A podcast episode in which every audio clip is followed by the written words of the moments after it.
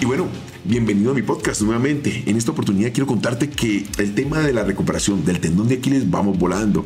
Acuérdate que es de seis meses, así que los progresos van a ir muy, muy lentos, pero muy seguros. Pero como lo que venimos en este podcast a hablar es del fútbol profesional colombiano, de América, de Cali, de Nacional, pues en esta oportunidad vamos a hablar de la selección Colombia. Enfrentó su primer partido amistoso en New Jersey contra Guatemala, un equipo que realmente nos sirvió más como un partido de exhibición que como un partido de preparación. Pero dando pinceladas para aquellos o espacios más bien para aquellos que son convocados por primera vez a la selección Colombia. No puedo opinar acerca de los ya veteranos, qué podemos exigirle, qué podemos hablar de ellos, cuando todos conocemos claramente sus capacidades de lo que pueden entregar en sus mejores momentos. Pero como no sabemos si este es su mejor momento, entonces pasaré de largo. Hablaremos rápidamente de ellos y analizaremos en profundidad de pronto lo que están haciendo aquellos que son convocados por primera vez. Los Ginás, los Carrascal, los Yacer Asprilla, aquellos que verdaderamente están encontrando lo primera oportunidad y son convocados por su buen rendimiento. Acompáñame, analicemos y tomemos una idea de lo que va a ser nuestra selección Colombia en este dúo de partidos. Footbox Colombia, un podcast con Oscar Córdoba, exclusivo de Footbox. La realidad es que no quiero ser injusto con esta primera prueba de la selección Colombia.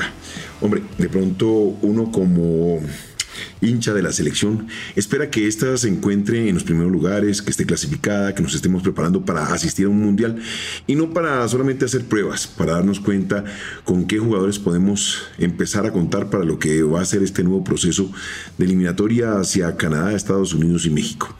Una primera prueba contra Guatemala, ¿qué puedo decir? Jugadores experimentados con jugadores jóvenes que se les daba la primera oportunidad y que realmente no desentonaron. Entender también la calidad y el nivel del rival que no exigió en su mayoría a nuestros connacionales, pero que de alguna manera sirvieron de sparring para ir preparando ese primer partido verdaderamente importante contra México. Bueno, verdaderamente cuando se habla de un equipo que está en pro o en post de prepararse hacia un mundial, hacia una cita mundialista que solamente quedan 54 días, creo yo.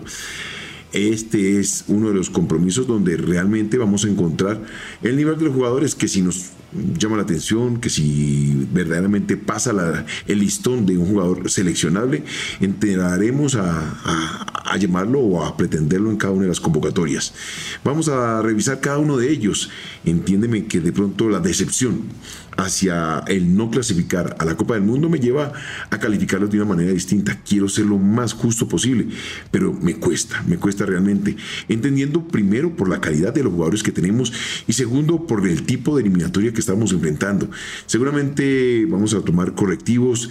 El técnico va a entender que este grupo de jugadores, la mayoría no va a llegar o no van a llegar a la Copa del Mundo, pero que sí van a aportar en cierto momento parte y cuota de su experiencia y fútbol para que Colombia vaya creciendo y lograr ese gran objetivo que es clasificar al Mundial. Empecemos por los veteranos. ¿Qué puedo decir? Eh, uno pensar que solamente contentarse con el buen rendimiento físico de un James Rodríguez, creo que es algo mediocre pensar de esa manera. Uno esperaría que James fuese gravitante permanente y jugador importante en cada uno de los sectores de la cancha. Su experiencia, su calidad, hombre, es un jugador del Real Madrid en el buen sentido de la palabra. Es de aquellos que han tenido el orgullo y la fortaleza de vestir la camisa con brillo en un equipo como el Real Madrid. Entonces, pensar que pararnos y detenernos única y exclusivamente que está bien físicamente y que poco a poco va a reencontrar su nivel, me parece que es muy poco para un jugador de este nivel. Ya la maneja Juan Guillermo Cuadrado, esta es peligrosa, centro. Comienza sobre no llega, parecía mano, déjame Rodríguez, el gol, meta gol. ¡Gol!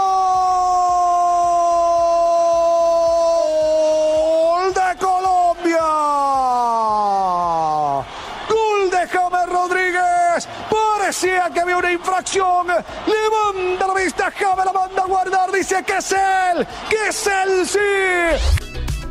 Luego, Falcao sí, sigue siendo el Falcao que todos conocemos, asociativo, nada egoísta, que trata de ser parte de un conjunto y que su aporte desde la parte madura y su aporte desde la parte obediente en el terreno de juego lo sigue demostrando como un referente del fútbol. No creo que vaya más allá de esta posible observación porque dentro del terreno de juego no tuvo opciones importantes para marcar y desequilibrar el marcador. En cuanto a Cuadrado, es un jugador que todos conocemos su importancia desbordando por el costado, siendo un carrilero más que un volante por el centro. Pero el técnico tenía muy claro, quería verlo de esa manera y dentro de sus características y posibilidades, pues le aportó a este primer partido de la selección Colombia. Donde sí me quiero detener en lo que mostró la selección Colombia por parte de los nuevos jugadores, de las nuevas figuras, que seguramente son quienes van a aportarle en su gran mayoría más de este desarrollo hacia el fútbol y hacia la clasificación de nuestra selección. Los que verdaderamente estuve revisando y miré atentamente en sus comportamientos, movimientos, decisiones, fueron a los nuevos, a los Ginás, a los Lucumí, a los Lerma con Uribe en la mitad de la cancha, ver de qué manera se comportan, porque hay detalles que te van mostrando más o menos cómo van siendo esos comportamientos en ciertos momentos. Me gustó, me gustó, no voy a decir que no, siendo que de pronto el rival no lo iba a exigir mucho. Entendí que el nerviosismo de la primera aparición con la camisa de la selección nacional pues iba a llevar a que cometieran algún tipo de error o movimientos no correctos en ciertos momentos. Pero me gustó lo de, lo de Ginás junto a Lucumí, muy tranquilos, en la parte posterior, manteniendo el orden desde eh, el 4-2, digamos, de, alguna manera. También lo que mostró Lerma y Uribe en la mitad de la cancha son jugadores dinámicos con una frescura que le va a permitir a Néstor Lorenzo eh, generar diferentes sistemas de juego en, en diferentes momentos de los partidos. Y eso le permite de alguna manera tener variantes para encarar diferentes rivales.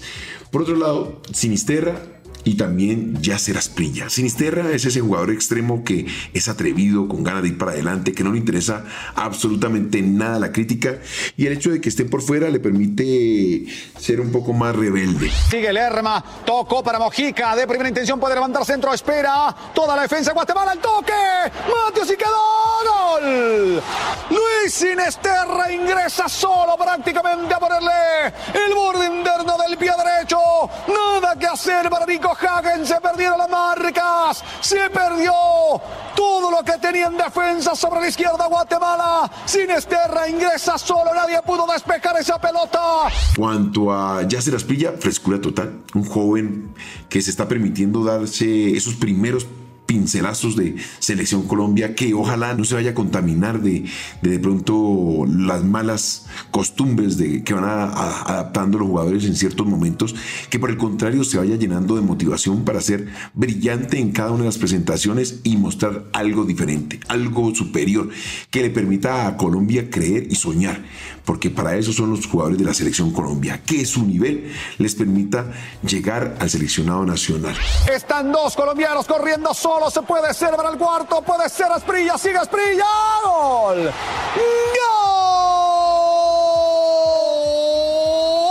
Gol de Colombia. Por otro lado, a ver, podemos hablar de un Carrascal, de un Durán, jugadores jóvenes que le permiten refrescar el medio campo de la selección Colombia. Jugadores que de alguna manera le van a aportar en ciertos momentos cosas distintas y eso es lo que estamos buscando luego de esa gran decepción de no clasificar al Mundial que se avecina al Qatar, Qatar 2022. Tenemos tiempo para ir corrigiendo, tenemos tiempo para ir buscando variantes, tenemos tiempo para ir encontrando nuevas figuras. Y ojalá Néstor Lorenzo no se quede con el pasado de los jugadores, por el contrario, que le apueste a exigirle que el presente sea significativo para poder ser convocados. Repito, no quiero ser injusto. Por el contrario, quiero ser una persona que de alguna manera eh, destaque la exigencia y el comportamiento y el compromiso de los jugadores para mantener buenos niveles y volver a la selección. Apuntarse al pecho y decir que yo soy yo el que estoy en la selección Colombia y no los demás. Bienvenido sea para aquellos que verdaderamente están con el compromiso de entregarle lo mejor a la selección Colombia, pero desde todo punto de vista. De pronto, desde nuestra época, de aquella etapa donde fuimos jugadores, se nos convirtió de alguna manera en un compromiso también llevarle a la juventud esa, esa parte de dedicación y el buen comportamiento. Y de pronto hago mal en transferirle esa necesidad que necesita nuestro país dentro de los referentes de la selección Colombia a nuestros jugadores de la selección Colombia. Y solamente tendría que calificarlo desde su comportamiento como jugador, pero no.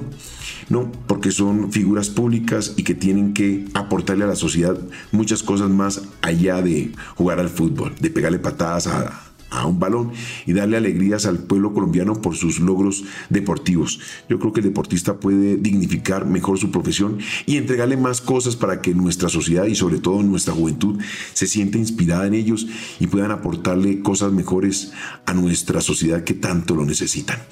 Sabes que me puedes encontrar aquí en Footbox Colombia en todas las plataformas y somos exclusivos de Footbox. Esto fue Footbox Colombia con Oscar Córdoba, un podcast exclusivo de Footbox.